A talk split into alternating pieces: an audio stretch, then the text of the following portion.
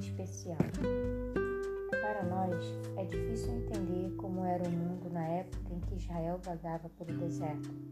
Se impérios surgiram e desapareceram, restando apenas ruínas, ou nem isso, o que podemos saber das nações pagãs menores que viviam na região de Israel? Não muito, mas sabemos de uma coisa essas pessoas estavam mergulhadas no paganismo, politeísmo e algumas práticas totalmente degradantes, que incluíam o sacrifício de crianças. Tente imaginar quão degradante e maligna seria uma cultura e uma religião que faziam isso com seus próprios filhos, em nome de algum Deus. Não é de admirar que, repetidamente, em toda a história do antigo Israel, o Senhor advertiu seu povo contra as práticas das nações ao redor. Quando vocês entrarem na terra que o Senhor seu Deus lhes der, não aprendam os costumes abomináveis daqueles povos. Deuteronômio 18, 9. Foi por isso que o Senhor chamou essa nação para um propósito especial. Por ter entrado em aliança com ele, deveria ser um povo diferente, uma testemunha ao mundo daquele que criou o céu e a terra, o único Deus. Pergunta número 6.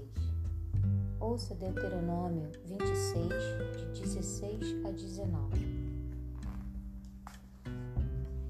Hoje o Senhor seu Deus ordena que vocês cumpram estes estatutos dos juízos. Portanto, vocês devem guardar e cumpri-los de todo o seu coração e de toda a sua alma. Hoje vocês declararam que o Senhor será o seu Deus, que vocês andarão nos seus caminhos, guardarão seus estatutos, os seus mandamentos e os seus juízos, e que darão ouvidos à sua voz. E hoje o Senhor declarou que vocês serão o seu próprio povo, como ele prometeu, e que vocês devem guardar todos os seus mandamentos. Assim ele vai exaltá-los em louvor, renome e glória sobre todas as nações que fez, e para que vocês sejam povo santo ao Senhor, seu Deus, como ele falou. Responda: Como a relação de aliança entre Deus e Israel foi resumida nesses versos? Como a sua fidelidade à aliança deveria ser manifestada no tipo de povo que precisariam ser?